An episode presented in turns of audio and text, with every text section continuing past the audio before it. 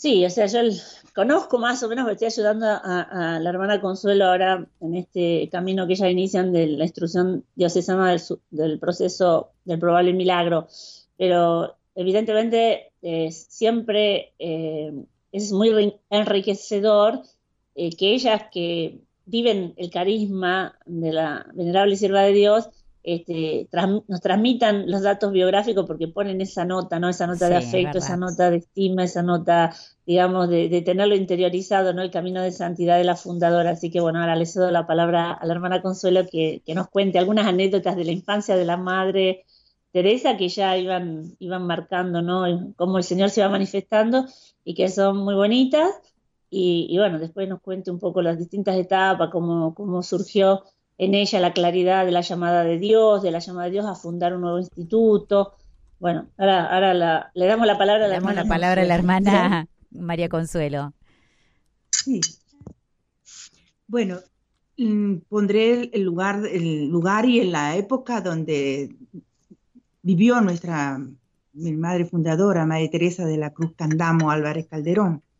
Nace ella en 1875 en Lima, fue nuestros hombre, un, señor, el papá, don Manuel, muy, muy de fe, hombre muy, muy recto, era un gran político. Su mamá, una dama de un valor moral altísimo, una gran belleza también, física y como personalidad. Ella, el papá, eh, llega a ser presidente de la República del Perú eh, y bueno, ella vive todos esos momentos en primera persona porque era muy apasionada de estas cosas y le, le, interesaba saber. Una de las anécdotas es que le escribe a su papá, papá, cuéntame los detalles, porque justo su papá en la época que hubo la guerra con, la, Chile. con Chile, y el papá tuvo que estar en Chile. Entonces la niña quería saber, y bueno, para su edad era, era un interés vehemente. Una de las anécdotas pequeñas que luego también va a trazar su vida, la, opción que ella hace después cuando ya va a fundar la congregación, que cuando era pequeña, eh, sus hermanas eran rubias, cabello rubio, y, ella era de cabello oscuro, negro. Y entonces la fastidiaban, la, hermana que tenía la fastidiaba le decía que ella era hija de, de negros. Entonces ella se puso a llorar y bueno, vinieron a consolarla y le preguntaron que por qué lloraba. Seguramente porque se sentía pues que era negrita y que, y que eh, no eran ellos sus papás. Dijo, no, estoy llorando porque esos negritos, mis hermanos, no los conozco. ¿Y dónde estarán? ¿Y qué les pasará? Desde allí ella perfila ese deseo, ese, ese anhelo de, de, de, estar cerca de la gente más necesitada. Y es lo que va a hacer toda su vida, hasta la última semana de vida, va a dedicarla a esta parte de la gente evangelizar, porque su tema era evangelizar a los pobres. Mm. ella va a tener esa, esa, esa, dedicación grande de ir hacia, hacia los pobres. Ella iba a, buscarlos en sus, en sus ambientes.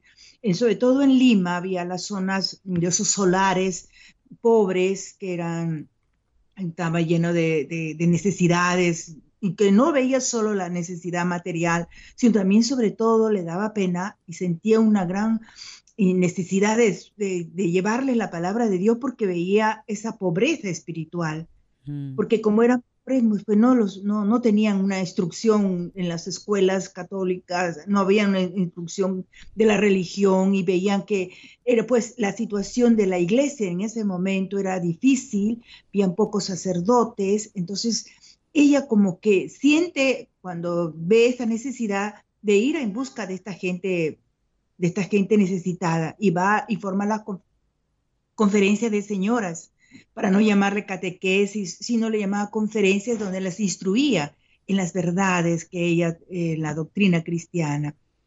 Y entonces, esta es su preocupación, y, pero también la parte material buscaba ayudas externas para poderles dar lo necesario. Mm. Eso eh, partiendo de esta anécdota que le contaba. Sí. Bueno, pues eh, sí, ella su vocación la tiene en Europa.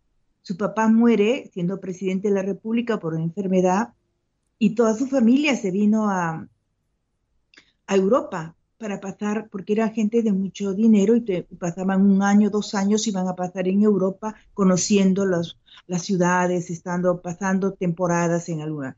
Y uno de esos sitios que viene es, es Italia. Y en Italia, eh, después que tuvo una entrevista personal con el Papa Pío X, y de ahí toma lo que es nuestro, nuestro lema, eh, Omnia en Cristo, todo en Cristo, pues ella va a pasar los calores del verano, se va a Génova y ahí a un pueblito que se llama Lacio, San Remo Lacio, eh, pasa el verano. Y es allí, como ya era una muchacha piadosa, eh, tenía permiso para la comunión frecuente, que en esa época pues no era tanto el, común, y ella va a, una, a, la, a la colegiata, o sea, a la iglesia catedral de ese pueblo, y allí, delante de un crucifijo que estaba sobre el altar, siente, pues, le llaman lo que han estudiado a ella como una gracia intelectiva. O sea, no ve ni escucha, pero comprende claramente que Dios, el Señor Jesús de la cruz, le pide, si quieres amor, aquí tienes, un amor crucificado. Si quieres ideal, aquí tienes, Él, que por amor está en la cruz para salvarnos y devolvernos la libertad. Si quieres modelo, aquí tienes. Es el seguimiento a un Cristo crucificado, una vida clavada en la cruz, como ella lo va a decir cuando define nuestra vocación de religiosa. Nuestra vocación de religiosa es estar clavada en la cruz con los tres clavos que son los votos. Mm. Increíble. y redención. Qué increíble, hermana. Mira vos, ¿no? En medio de cómo el Señor nos sale el encuentro en cualquier momento de la vida, porque ella estaba en medio, podemos decir, de sus vacaciones, en un lugar precioso, lo tenía todo, todo en cuanto a material, ¿no? Y también afectivo, porque mm, por lo que nos contás, tenía una buena familia que, que la quería, que le transmitía valores. Eh, sin embargo, en medio de todo eso se debe haber sentido, debe haber tenido algún vacío, ¿no? Existencial, por lo cual necesitaba algo más, ¿no? Y lo encuentra ahí en este viaje a Europa. Qué, qué impresionante lo que nos estás contando. Precisamente en París, ella tiene la primera llamada, no vocacional, pero sí, ella dice, cuenta, en San Pierre de Charlotte está pregando, está orando, está rezando, rezando su rosario y, y su meditación, y dice que después de la comunión ella siente que Dios le pedía su amor absoluto. No hablaba de vida religiosa, solo sabía que siendo hasta así una joven le pedía el amor total y ella se lo concede, le dice sí y rompe con toda, eh, con toda tranquilidad y gozo a toda perspectiva de una joven hermosa, inteligente y una gran personalidad que podía tener un proyecto de vida matrimonial. matrimonial. Entonces ella decide que no es así que le dedicará. Desde ahí de París se va a Roma y habla con Pío X y siente que como mujer dice así, quiero ayudar a la iglesia desde mi condición de mujer. Qué lindo. Y entonces queda claro eso para ella y luego pues luego no va la, la, el momento culminante de este proceso lo tiene allá en Alacio. En, las vacaciones de verano. En vacaciones de verano, un balneario de la época. Sí, y acá nos quedamos, acá nos quedamos porque nos vamos a una pausita musical, dejamos esta expectativa en nuestros oyentes. Qué, qué, impresionante, tan un llamado tan actual podríamos decir, ¿no? A trabajar por la iglesia desde su ser mujer, ¿no? Que es lo que el Papa Francisco nos invita también a las mujeres en este tiempo, ¿no? Principalmente. Bueno, eh, mujeres eh, bonitas, eh, vamos a una pausita musical y después seguimos, por supuesto, recorriendo la vida de la fundadora de las Canonesas de la Cruz, la sierva de Dios peruana, venerable, Madre Teresa de la Cruz Candamo. La pregunta que hay a modo de interactuación, ustedes pueden hacer la pregunta que quieran, tanto a hermana María Consuelo o a la doctora Silvia Correale acerca de esta sierva de Dios. Pero bueno, esta es como un, un disparador te invitamos a compartir si conoces su historia, si alguna vez escuchaste nombrar a esta sierva de Dios peruana, que puede ser la próxima beata peruana, y qué significa Madre Teresa para el Perú, para el Perú. Si conocen, no tienen familiares allí en este país hermano, qué significa Madre Teresa para el Perú y si conocen su historia o si quieren hacerle alguna pregunta a la, hermana María Consuelo. 03512000040 para que nos envíes un SMS, puedes enviarnos un WhatsApp 3518 171 593 o, bueno, un mensaje de voz que nos encanta, 0810 7 veces 7.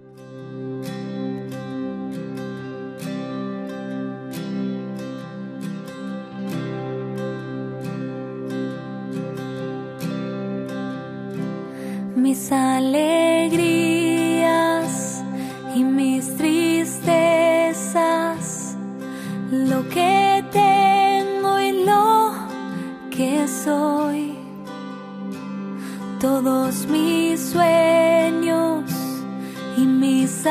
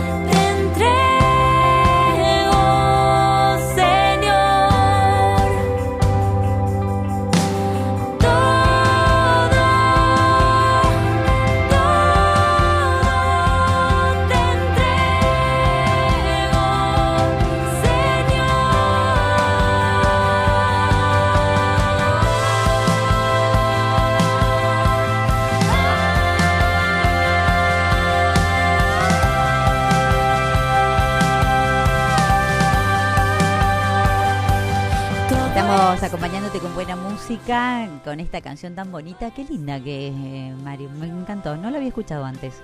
¿Quién la canta? Atenas Bénicas. Haciendo Todo es tuyo.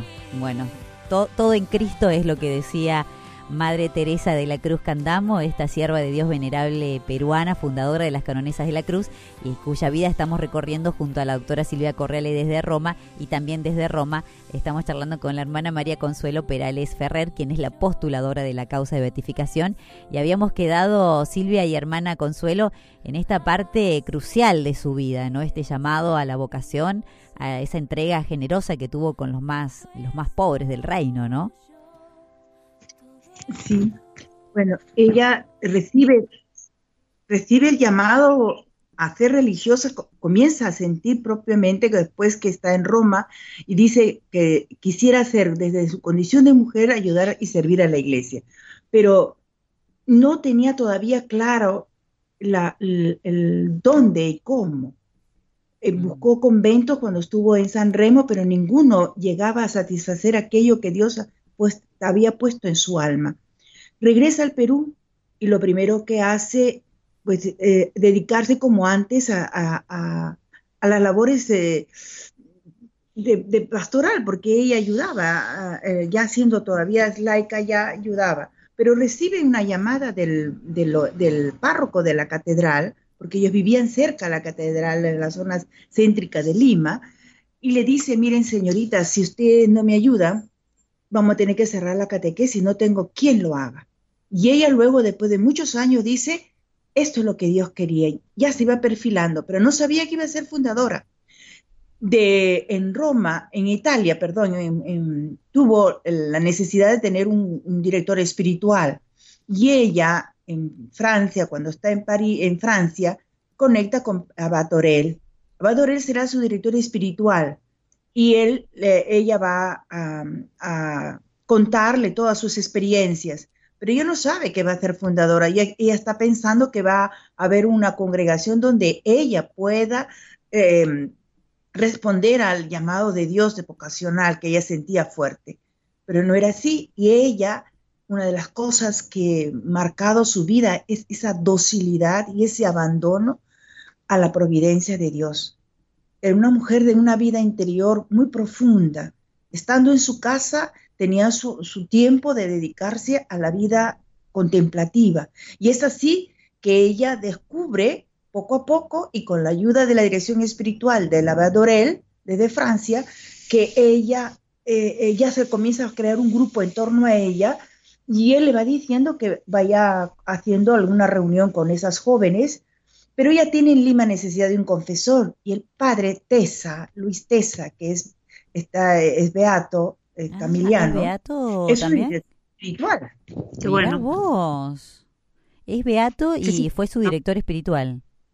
Sí, sí. Sí, era su director espiritual y él pues le, la, va orientando y, y, ella forma el primer grupo de, de hermanas, se llamaban las hermanitas de la cruz tiene sus reuniones y, ella allí va descubriendo poco a poco lo que va a ser los elementos constitutivos del carisma. El primer elemento que ella va a ver es, por ejemplo, en el 1912, ella percibe también con una gracia intelectiva que la, forma de la vida religiosa que debía tomar era la de Marta y María las mujeres que seguían a Jesús y que lo ayudaron en los primeros momentos en la, también en la, en la, en la predicación. Entonces, Marta y María, y ella perfila el este, seguimiento femenino. Sí, sí. Entonces, va a determinar en nuestro estilo de vida, y él va a poner dentro de esto el carisma, porque el carisma central, el, el punto mm, vital es en la, contemplación del Cristo crucificado, que es el ideal, el modelo de amor. Esto es lo vital, dijo ella, que había cambiado totalmente su vida.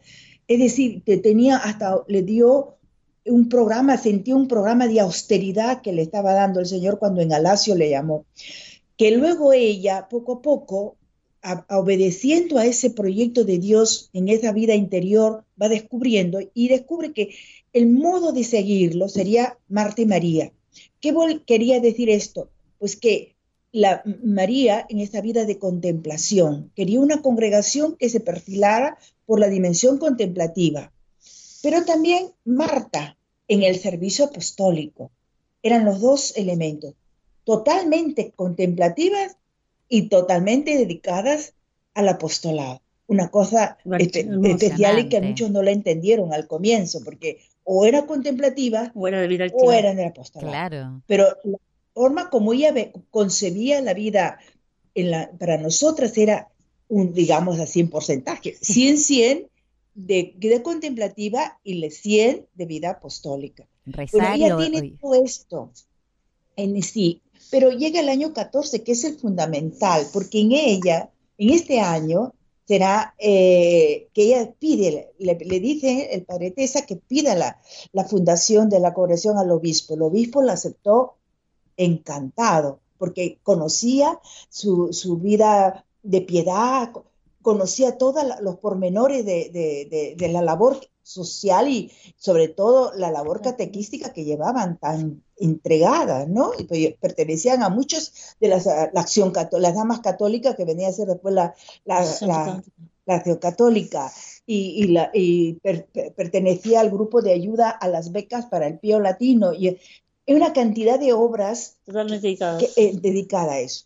Entonces, en el año 14 eh, está ella en oración y siente que Dios le pide que tenía que tener como espíritu peculiar la obra que van a hacer, que todavía no la ha fundado, pero está en, proyecto, la sencillez. Pero esa sencillez que es libertad, que es verdad, que es transparencia, que es simplicidad, y que al final ella cuando escribe esto de la sencillez, es la inteligencia, que vea todo a Dios en todas las cosas, y cuando descubre que eso es de Dios, no basta, es suficiente. Le sencillez en, el en la caridad, que el único amor de su vida es el Señor, y pues habla de la sencillez del corazón, que es un amor, un corazón transparente, limpio, ajeno a los intereses personales, a, la, a la mentira, a la astucia, y luego ve la piedad, que tiene como culmen y centro la Eucaristía y la palabra de Dios. Qué hermoso. Entonces, esto lo ve ella como la sencillez. Pero resulta que en el año 14 ella eh, va, pidió la, fundación. Estaba de delegado apostólico el Monseñor Scapardini y él había visto en ella una personalidad que podía ser la que podía darle vida a una obra que él quería fundar, un instituto secular que quedándose en casa hiciera todo lo que ella hacía. Pero ella había recibido, y con mucha convicción, que ella tenía que ser religiosa, y le dijo que no, mm. que no podía hacer. Y ahí comienza, diríamos, la pasión propia de nuestra madre fundadora, porque ella era una mujer que vivía, era de la sociedad de Lima, y entonces en los salones comenzó, se pasó a, eh, bueno, el nuncio eh, dijo muchas cosas y en los salones comenzaron a, burlarse, a criticar, la, la, pensaban que una persona que estaba fuera de cabeza, o sea, que quería cosas extrañas. Y entonces comenzó la pasión para ella. Muchas de las jóvenes que estaban en torno a ella ella le, este, eh, se sentían consternadas por algún confesor por la confesión le decía que no valía la pena esta obra, pero quedaron un buen grupo de jóvenes. Piden de todas maneras el, permiso de fundación y el nuncio escribe a Roma diciendo que le pidan la, la, opinión a él, ¿no? Pero él no tenía, no tenía injerencia en ese nivel. Y esto, y en Roma le mandan decir que de su opinión y dijo que él que no, y le mm. negaron la fundación. Dijeron que no. Ella en una obediencia, porque Abad Dorel la, preparó en la voz a la iglesia, un amor total de, la iglesia. Entonces, cuando la iglesia le dijo que no, al día siguiente se reunió con las jóvenes le dijo, no existimos. Es un buen signo la obediencia. Es un buen signo, digo, la obediencia. La obediencia. Pero lo que, lo que luego se, se ha visto que jamás dijo una palabra que pudiera eh, decir, bueno, fue injusto, no era así, en un completo silencio, siguió entregándose en las obras sociales, en las obras de catequesis, en las obras eh, de, de, la iglesia, de las parroquias ella siguió trabajando, solo que no podía existir como, como grupo que estaba formando. La docilidad propia de los santos. esto la, la, ayudara a ella cimentar. Hay experiencias preciosas sobre la vivencia profunda de la cruz en su vida, mm. que nos la ha dejado escrita. ¿no? Nosotros tenemos que seguir, el honor de seguir a Jesús camino al Calvario, un camino de humillación, de sacrificio, de desamparo, de muerte, pero que dice, encierren y promete amor triunfante, gloria y resurrección. No es una vivencia de la cruz que digamos, eh, sino, sino una experiencia de amor profunda. esperanza pascual. Eh, sí. Hermana. lo veía un amor triunfante.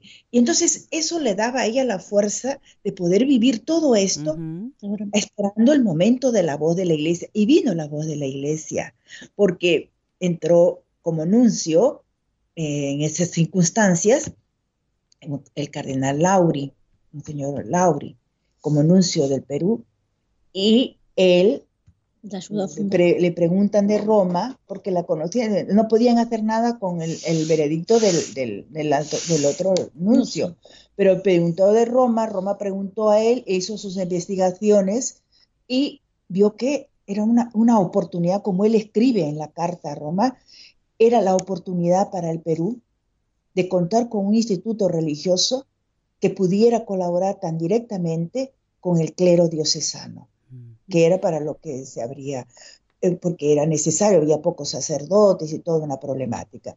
Entonces viene la resurrección y ella entregó toda su vida, ha dejado un testimonio a las hermanas fuertísimo de una mujer totalmente dedicada a Dios y a las almas, sobre todo a los más pobres. Todo en Cristo. todo en Cristo. Hermana María Consuelo y Silvia, les propongo una pausita muy cortita porque tenemos que en un ratito nada más ya eh, finalizar el programa, pero eh, eh, cuando volvamos te quería preguntar acerca de cómo en, en todo este, este recorrido de su vocación, la hermana Madre Teresa de la Madre, de la Madre Teresa de la Cruz, ¿dónde está su familia? ¿Qué papel cumple la familia en todo esto? Y, bueno, y, después un testimonio personal tuyo como discípula de, Madre Teresa de la Cruz, hermana María Consuelo. Seguimos en, en Radio María, en Que Venga Tu Reino, 13.46 minutos. Estamos recorriendo la vida de esta sierva de Dios peruana, Madre Teresa de la Cruz Candamo. Bueno, ¿qué te va llegando de su vida, si conoces su historia y qué significa Madre Teresa para el Perú? 3518-171-593 es nuestro número de WhatsApp.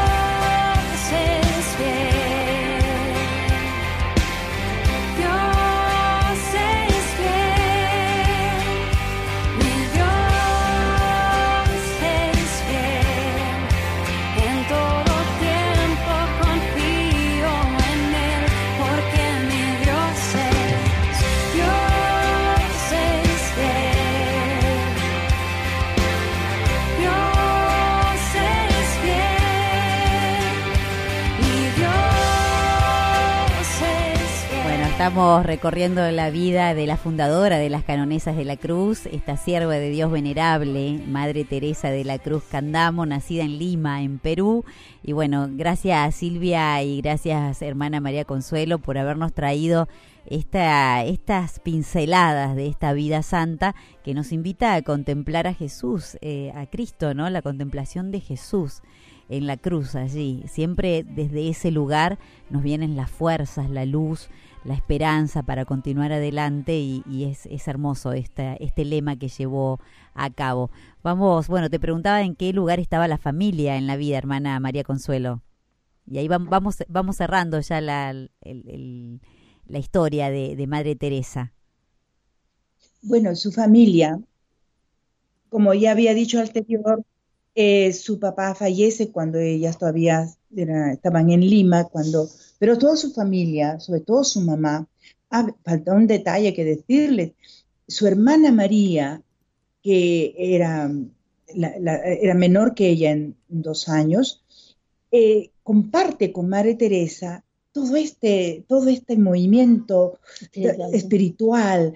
Eh, eh, ella llega a ser también religiosa y ah, la consideramos la cofundadora. Ah, no sabía. Mira que... Siempre era como su alma gemela, porque con ella compartía todo esto y a ella pues se ayudaron mutuamente.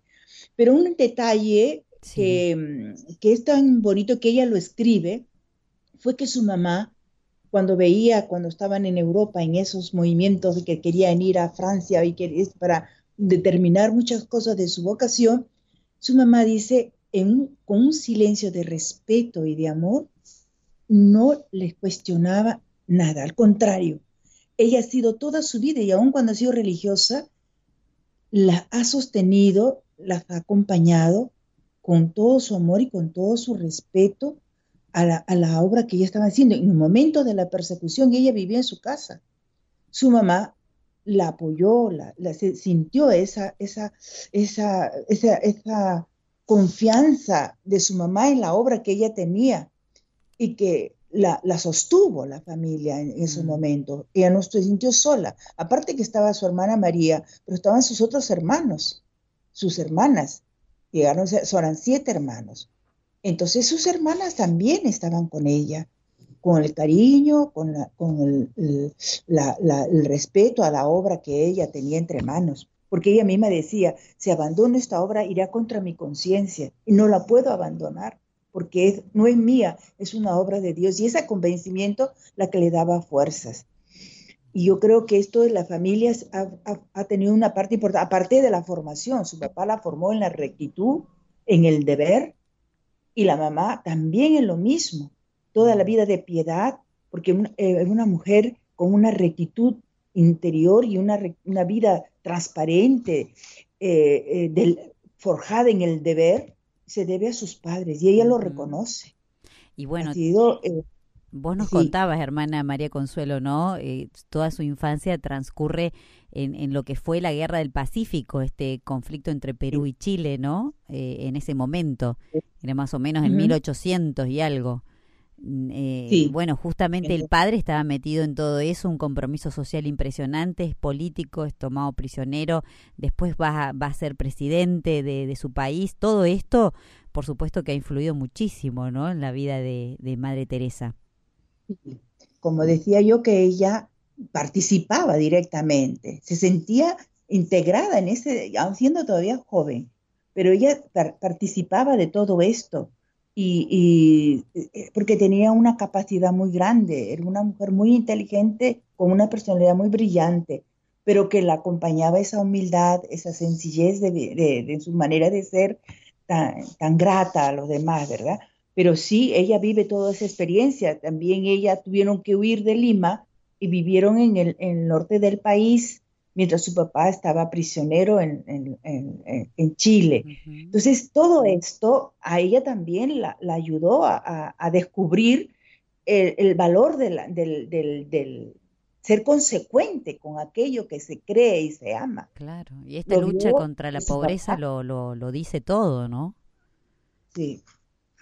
Porque te, digo, tenía una sensibilidad especial que es difícil, ¿no? Cuando uno tiene todo, cuando nace en, un, en una familia con posibilidades económicas, digo, qué difícil es tener sensibilidad social, porque uno, eh, o sensibilidad hacia el otro que sufre, porque uno no está pasando ese sufrimiento, ni nunca lo ha experimentado.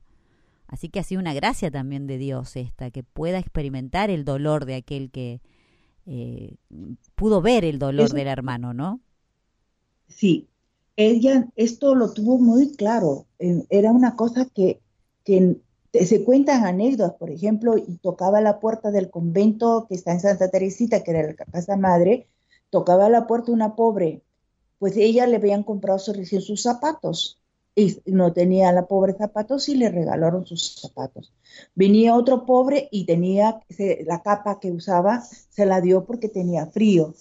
Cuando las, las hermanas daban de, la, venían a pedir comida, ella veía que le dieran de comer, la comida se la, se la entregara en, en, con orden, o sea, no todo mezclado, sino las cosas bien puestas porque era, y la atendía en el salón principal del convento.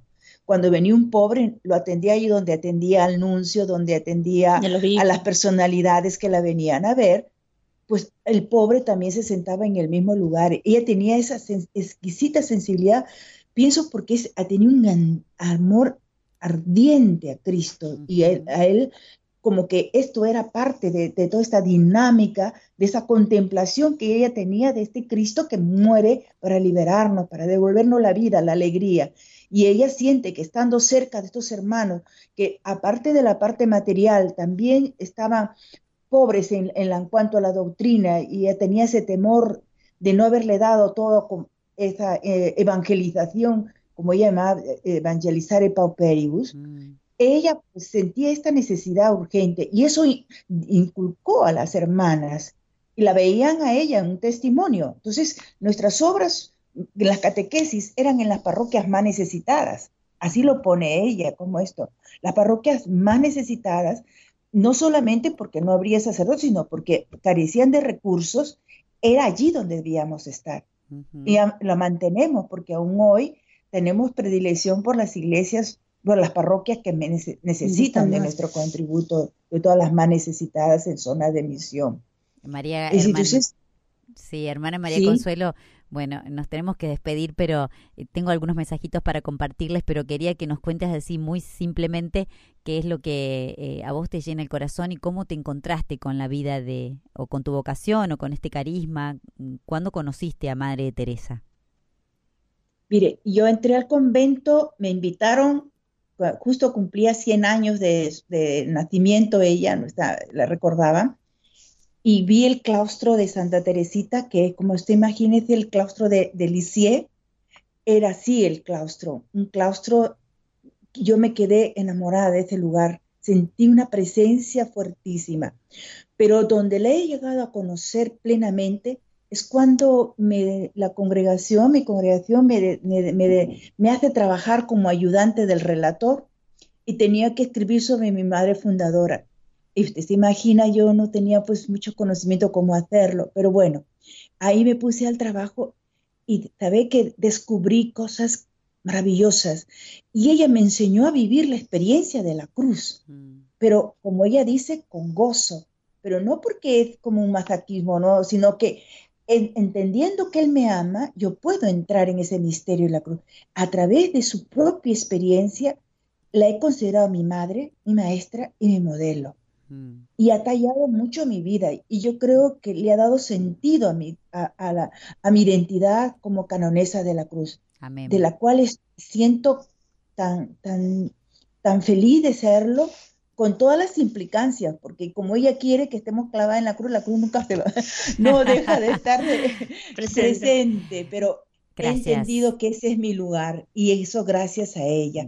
y sé que esta gracia, pues, eh, ayuda a mi, a mi misión que también tenga hoy, ¿no? Y yo creo que esto es importante. Muy importante. Hermana María Consuelo, gracias a Silvia. Mira, María Inés Medina dice, Madre Teresa de la Cruz, mi hija asistió al pensionado aquí en La Plata, aquí en la Argentina, y ahí la conocí. Le rezo siempre, dice, le pido milagritos. Gracias a Dios que la están haciendo conocer. Otra gran Teresa. Bueno, ahí nos, nos, nos cuenta, ¿no? Que ahí en La Plata hay un pensionado para señoritas llamado Santa Rosa de Lima que pertenece a las canonesas de la Cruz y desde allí se difunde la obra de la venerable Teresa. Virginia Valdesolo dice, amén, una gran mujer, un honor saber de su historia. Marcela Gisler también dice lo mismo. Por aquí Silvia de la Plata dice, qué preciosura, qué hermoso ejemplo a seguir, Madre Teresa de la Cruz, qué inspiradora. Buenas tardes, no sabía de su historia, dice otra hermano oyente. La verdad me maravillo de saber de su vida, una gran guerra de Dios, dice. Gracias por compartir su historia y alegrarnos. La tarde, dice Virginia de San Justo.